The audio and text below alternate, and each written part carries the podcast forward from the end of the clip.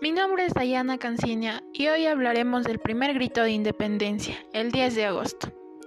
La gesta de nuestros patriotas, mujeres y hombres heroicos, que dieron el primer grito de independencia en Quito el 10 de agosto de 1809, seguida luego por toda América, nos deja a la luz la lucha permanente por la patria.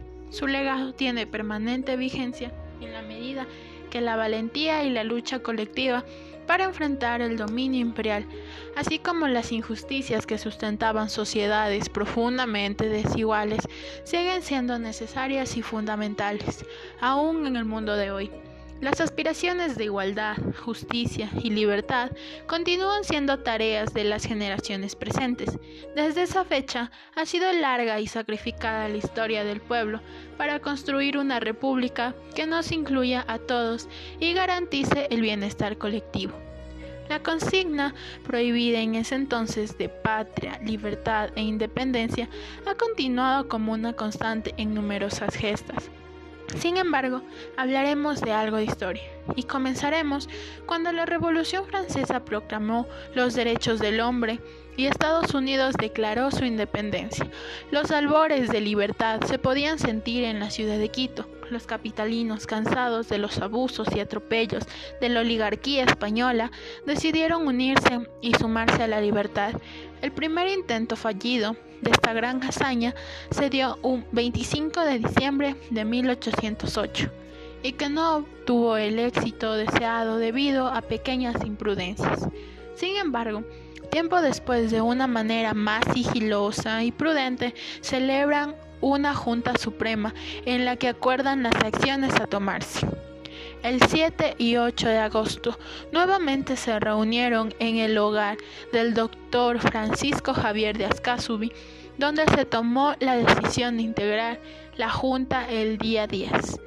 El 9 de agosto, este grupo de ilustrados criollos se reunió nuevamente en la residencia de Manuela Cañizares, con mucha prudencia.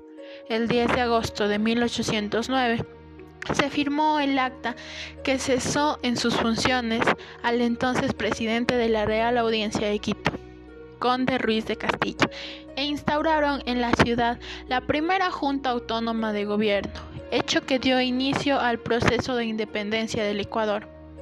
El amanecer del 10 de agosto se firmó el acta que cesó en sus funciones al entonces presidente de la Real Audiencia de Quito, Conde Ruiz de Castilla, e instauraron en la ciudad la primera Junta Autónoma de Gobierno, hecho que dio el inicio al proceso de independencia del Ecuador, y se da lo que hoy conocemos como el primer grito de independencia.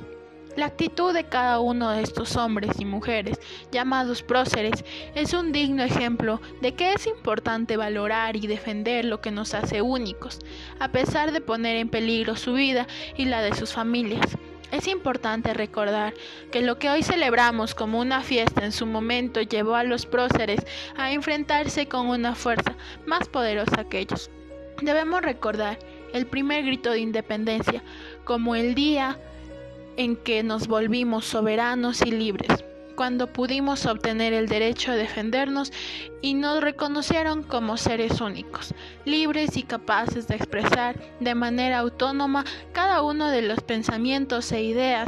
Además, en esta fecha recordamos a aquellos héroes que dieron su vida por un pueblo sumido en el miedo y la intransigencia de unos cuantos.